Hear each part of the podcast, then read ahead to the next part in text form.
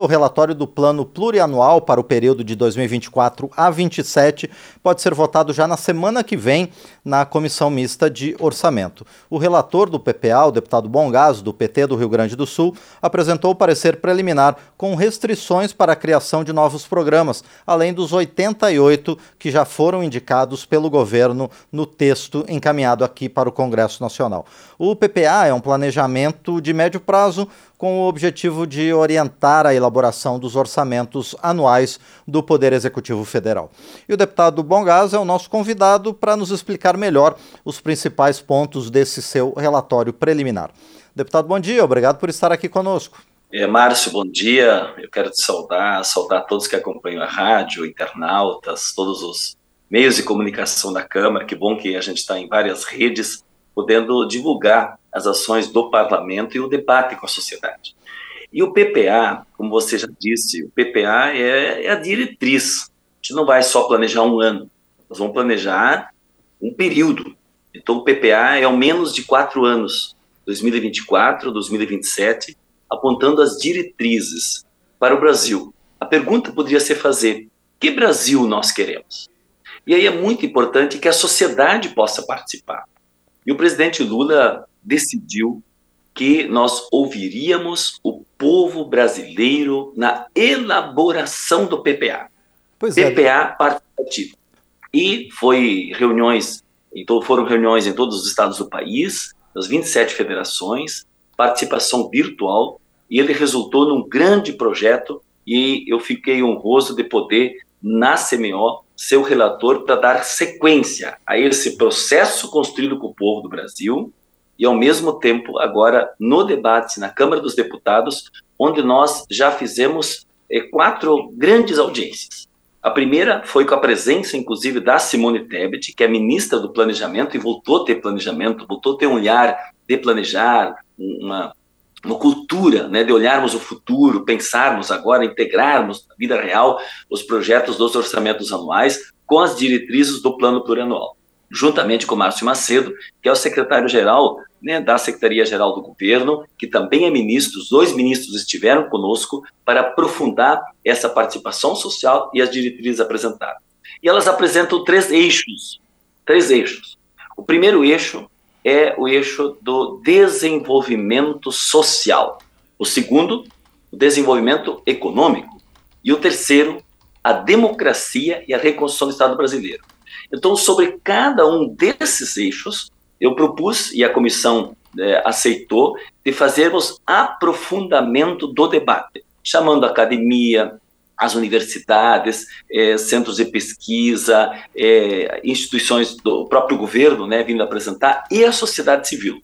Esses três momentos, desenvolvimento social com diminuição das desigualdades, foi um debate extraordinário que nós fizemos, depois sobre desenvolvimento econômico com ênfase na neoindustrialização, que é um dos seis é, objetivos específicos destacados, para termos uma, uma, uma geração de emprego com qualidade, uma industrialização mais descarbonizada, mais sustentável. Né? Nós temos que voltar o Brasil né, a industrializar, mas num modelo mais sustentável. Então, o segundo eixo. E o terceiro eixo, a democracia, a reconstrução do Estado brasileiro e a soberania. Então, até o momento, nós fizemos exatamente isso. Recebemos do governo essa proposta de PPA participativo, já fizemos o debate a partir da comissão mista do orçamento e agora eu apresentei o relatório para nós votarmos o relatório preliminar que indica as datas no período agora de novembro para que os colegas deputados e senadores e as comissões possam então apresentar ainda emendas sugestões e nós chegarmos ao final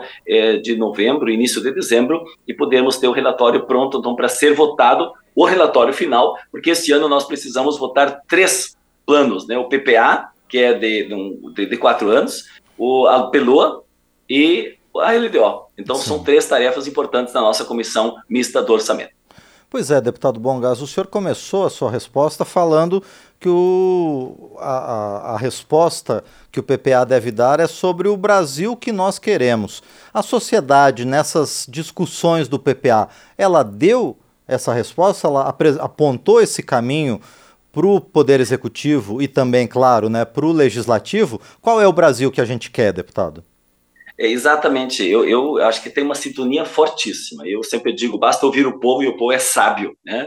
Essa presença popular foi muito importante. Veja bem, o Brasil está com 33 milhões de pessoas, e o que eu sempre digo, você tem uma coisa que não podia ter no Brasil é fome. Então nós precisamos tirar o Brasil do mapa da fome. Isso foi algo assim destacado em todos os lugares. E essa é, essa é uma das seis, eh, das seis prioridades, né? E ela foi votada e foi debatida. Então, essa é a primeira grande preocupação. Precisamos tirar o Brasil do mapa da fome. Para isso, nós precisamos ter um conjunto de iniciativas que deem condições das pessoas poderem ter alimento, ter compras públicas, ter um SUAS né, que atende bem as pessoas, o sistema da assistência social, ter um programa do Bolsa Família pujante, é por isso que nós estamos mantendo essas famílias, muitas famílias com apoiamento para poderem se alimentar e ao mesmo tempo poderem se preparar para um emprego, poderem se preparar para ter outras políticas públicas, poderem ter as crianças na escola, tem um conjunto de tarefas que estão em torno da ideia de tirarmos o Brasil do mapa da fome, diminuir as desigualdades, né? Então, isso ficou muito destacado com a votação popular, com o interesse do governo e o debate que nós estamos fazendo agora no Congresso Nacional. Segunda questão importante, e eu estou aqui no Rio Grande do Sul, no roteiro agora, debaixo de chuva. Sim. Só que no Rio Grande do Sul, nós tivemos também uma sinistralidade enorme este ano, que foi a maior seca. Nós estamos tendo este ano a maior seca do Rio Grande do Sul e a maior enchente. Isso com crises climáticas no norte, nesse momento, na pior seca. Então, na verdade, a questão climática está alterada. Nós temos crises enormes nesta área.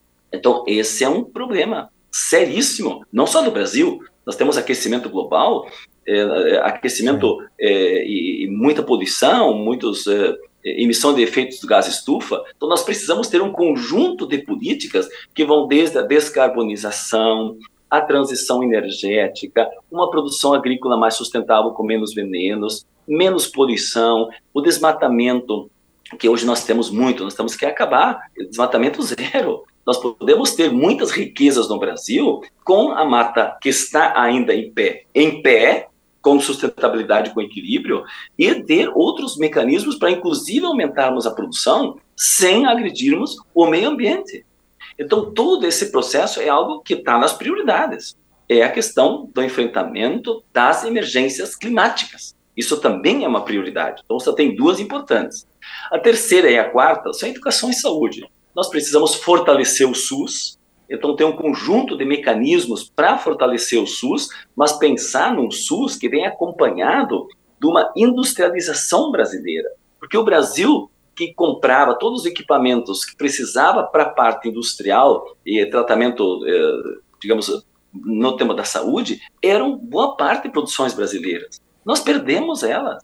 Então, nós estamos importando, no tempo da pandemia, nós chegamos a importar luva, nós chegamos a importar polas, nós chegamos a importar máscaras. Nós podíamos produzir no Brasil. Bom, se nós importamos, significa que nós não geramos emprego no Brasil, significa que nós não temos a indústria no Brasil, significa que nós não temos a ciência a capacitação no Brasil, a capacitação no Brasil. Então, a ideia né, da educação, da saúde, com a neoindustrialização. Tá? Então, que, é o quinto, né, importante prioridade que está destacada nesse PPA, que é esse processo da neoindustrialização.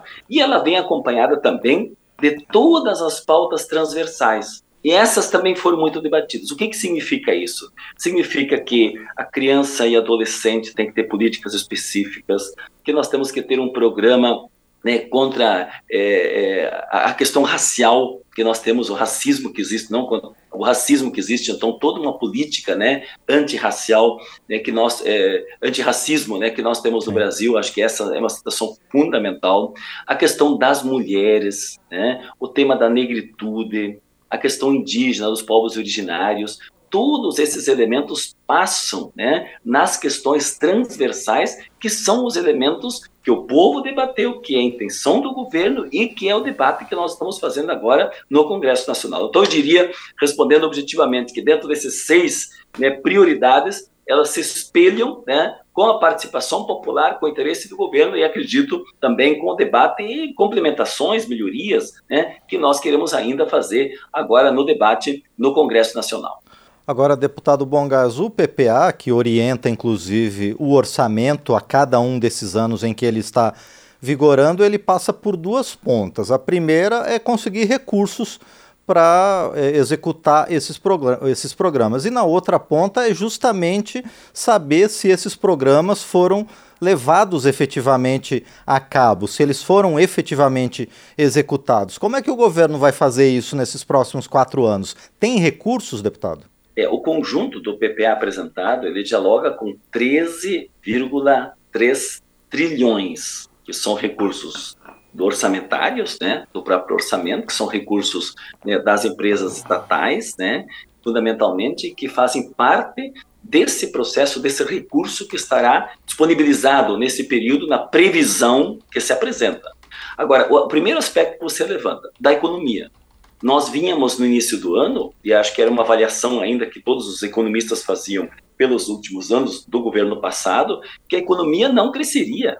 O que os economistas apontavam era um crescimento econômico de 0,9%. É menos de 1% de crescimento. Menos de 1%. O que, que, nós fizemos no governo neste período, o presidente Lula, com a Haddad, né, com todo, uh, todo o, o, debate que foi feito e os projetos que foram apresentados, é lutar para que os juros estivessem mais baixos. Infelizmente, o Banco Central segurou os juros muito altos, porque juro alto não estimula crescimento econômico. Juro alto não estimula a geração de emprego. E nós conseguimos, tensionando o Banco Central e fazendo vários programas voltarem, que nem o da Minha Casa Minha Vida, o Bolsa Família com, com, mais recursos, o programa do Mais Alimentos, que são compras de equipamentos para os agricultores poderem produzir com menor penosidade de trabalho e, ao mesmo tempo, estimular a nossa indústria.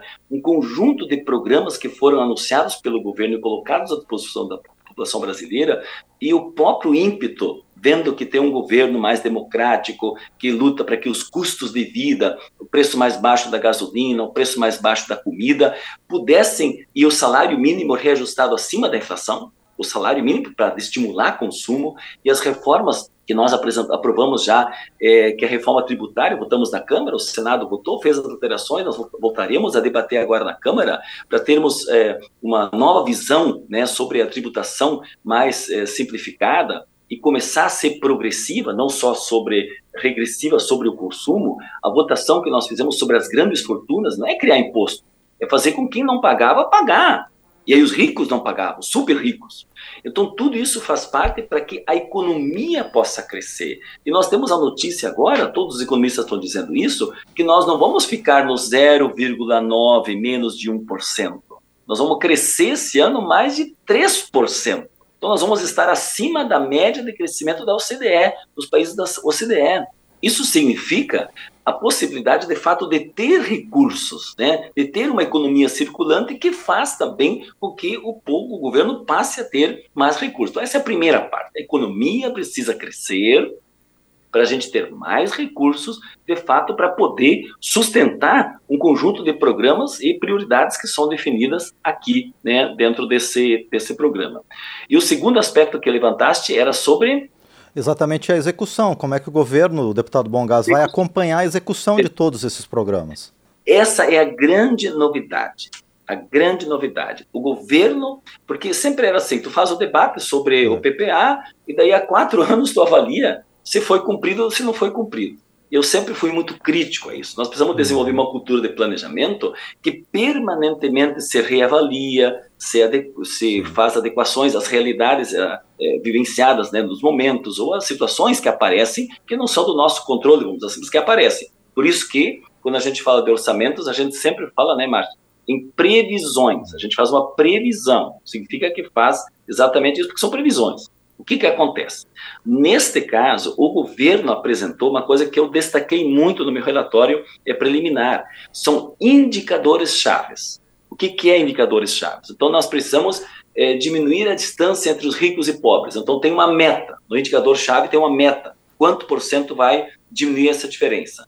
Nós precisamos a cada ano para chegarmos em 30, conforme as, os acordos internacionais do clima, para ter desmatamento zero. Então, cada ano nós temos que diminuir e ter uma meta nesse indicador de diminuição do desmatamento no Brasil. Nós temos que ter geração de emprego. Nós temos uma meta a seguir, que é a geração de emprego. Nós temos que ter um processo industrial mais com conteúdo nacional brasileiro. Então, tem uma meta nesse indicador. Nós precisamos diminuir, tipo, mortalidade infantil, nós temos que diminuir a pobreza. Então, para cada elemento dentro das prioridades, tem metas. E essas metas, eles vão ter três mecanismos concretos. Um é o mecanismo do próprio governo, uhum. que se impôs dentro do PPA, a cada ano avaliar o desempenho do ano sobre os indicadores, sobre as metas. Então, nós não vamos ficar para avaliar daqui a quatro anos o que se fez e o que não se fez. Não. Nós precisamos a cada ano, permanentemente. E eu tenho, como relator, insistido nos debates para nós criarmos na sociedade. A primeira parte é a partir do governo. O governo precisa ter esse mecanismo. O segundo é a sociedade, já que nós temos sistemas transparentes hoje, pelas redes sociais e outros mecanismos, de acompanhar a transparência total do que está sendo feito, que não está sendo feito, e permitindo, inclusive, que a população possa opinar permanentemente sobre esse processo. Porque nós não queremos ficar só com a participação popular, no PPA participativo, no PPA que é de quatro em quatro anos. O estímulo que nós precisamos fazer é para que a população tenha uma incidência maior também direta da participação da democracia direta, que está na Constituição, da democracia representativa dos eleitos, e tem a democracia direta, isso está na Constituição. Então, que a gente possa ter na LDO e também na PELOA, que é a Lei Orçamentária Anual, a presença da população. Então, o olho da população, né, o ouvido da população, tá, vai estar, tá, o governo vai ter que estar tá de ouvido ao olho e a, a fala da população. Então, essa é uma preocupação central por parte do governo com a sociedade e o parlamento. Então, se o parlamento acompanha, a sociedade acompanha, e o governo tem seus mecanismos de autoavaliação ministerial eh, frente a esses indicadores, eu tenho esperança que haverá, sim, um acompanhamento para a execução mais próxima possível, são previsões, do que está sendo proposto para o nosso período. E, deputado Bongas, como é que fica a partir de agora? As emendas ao PPA podem ser apresentadas até hoje, né, deputado? E a partir da semana que vem começa a discussão dentro da comissão mista de orçamento. Qual a perspectiva do seu relatório a partir de agora, deputado? Isso, são, são dois tipos de emendas, né? É, eu apresentei agora o relatório preliminar, uhum. que é a parte burocrática, aonde eu indico, e nós precisamos votar na semana que vem na CMO, exatamente o período das emendas, depois de conteúdo, que serão apresentadas é, provavelmente entre o dia 22 a 28, né, até o final do mês, que são as emendas efetivamente de conteúdos nos programas. Agora, o que nós precisamos votar é o relatório preliminar que exatamente fixa este período, é assim que funciona com todos os, os, os planos né, do, da LDO, do PP, do, da PELUA também funciona assim, e ao mesmo tempo de quantas emendas cada um poderá apresentar. Eu coloquei a possibilidade de três emendas para cada parlamentar, para cada comissão, para cada bancada, para poderem apresentar, tanto senadores como deputados. Então, essa primeira fase de nós aprovarmos o mecanismo que permite, então, até o final do mês, cada parlamentar apresentar conteúdos sobre esses eh, processos apresentados ou que não estão ainda. Né? E eu tenho recebido, porque além desse trabalho, então, isso que nós vamos fazer, botar o relatório preliminar na semana que vem, Sim. e a partir daí abre então as emendas concretas de conteúdo, de mérito, né, sobre as diretrizes que nós pretendemos até o final do mês, então, receber e apresentar no iníciozinho do mês de dezembro o relatório, então, final né, já com todas as observações feitas pelos parlamentares, para aí nós submetermos à CMO, na Comissão Mista do Orçamento, e que depois deverá ir a uma sessão do Congresso Nacional, uma sessão do Congresso Nacional para ter a ratificação final, então, do, é, do PPA. Né? Esse é o processo todo né, que nós vamos fazer. Mas enquanto isso, né, só aproveitando, não sei quantos é, segundinhos eu tenho ainda, Márcio, mas só para lembrar que, além disso, está tendo um, eu diria assim, um frutífero debate. Né?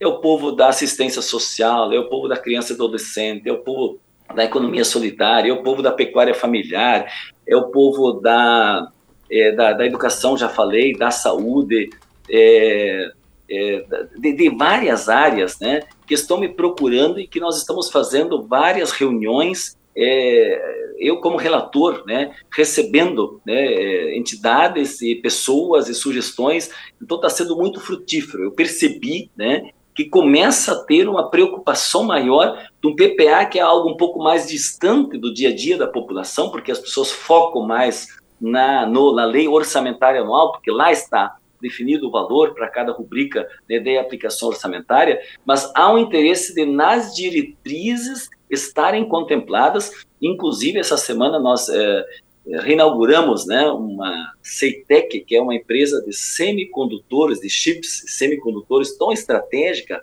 né, para o Brasil e que foi criada à época pelo governo do presidente Lula, foi pelo Bolsonaro, foi liquidado, estava em processo de liquidação, destruiu uma empresa lá no Rio Grande do Sul, que é a Ceitec, mas é do Brasil, ela está uhum. localizada no Rio Grande do Sul, na área da ciência e tecnologia. E aí eu conversando com as pessoas é, é, que estavam lá, né, cientistas, pesquisadores, ó, oh, bom gás, coloca bem né, no PPA a questão da questão estratégica, né, de nós termos um estímulo especial para ciência e tecnologia no país. Então, todas as áreas, eu estou dando esse exemplo, né, que estão nos procurando para dialogar e acredito que a gente pode fazer um, um, processo de conclusão até o final do ano muito, muito qualificado no PPA é, 2024-2027. Bom, nós conversamos então com o deputado Elvino Bongaso, do PT do Rio Grande do Sul, ele que é o relator do plano plurianual na comissão mista de orçamento que reúne deputados e senadores e está apresentando seu relatório preliminar que começa a ser debatido então pelos integrantes do colegiado. É, deputado Bongás, mais uma vez, então, muito obrigado por sua presença aqui no painel eletrônico e muita sorte e muito sucesso na, ao longo desse, dessas próximas semanas de trabalho árduo na Comissão Mista de Orçamento.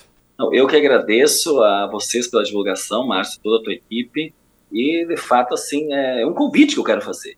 Né? Eu acho que quanto mais transparente, mais debatido, podemos ter pensamentos diversos, mas isso faz parte na democracia. A democracia é exatamente a oportunidade de conviver com as diferenças, fazermos debates qualificados sobre esses pontos. E aí eu repito, concluindo então a, o programa de hoje, minha participação, a pergunta que eu fiz no início. Vamos nos perguntar: que país nós queremos? Eu tenho certeza que nós queremos um país que cresça, que desenvolva, que respeita seu povo, que respeita o meio ambiente, né, que tenha dignidade para todos. É isso que nós queremos. Então, como é que nós vamos transformar isso na melhor peça, digamos, do PPA? Então, um grande abraço, muito obrigado e contem sempre com a gente. Nós é que agradecemos mais uma vez ao deputado Bom Gás, do PT do Rio Grande do Sul, relator do Plano Plurianual, aqui conosco no painel eletrônico.